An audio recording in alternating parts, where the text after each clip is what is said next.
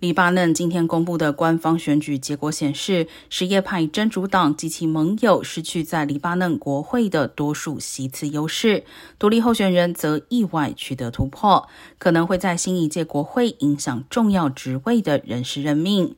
但没有单一阵营能控制一百二十八席议员组成的国会，也使观察人士担心，这种僵局将开启一段紧绷的政治纷扰时期。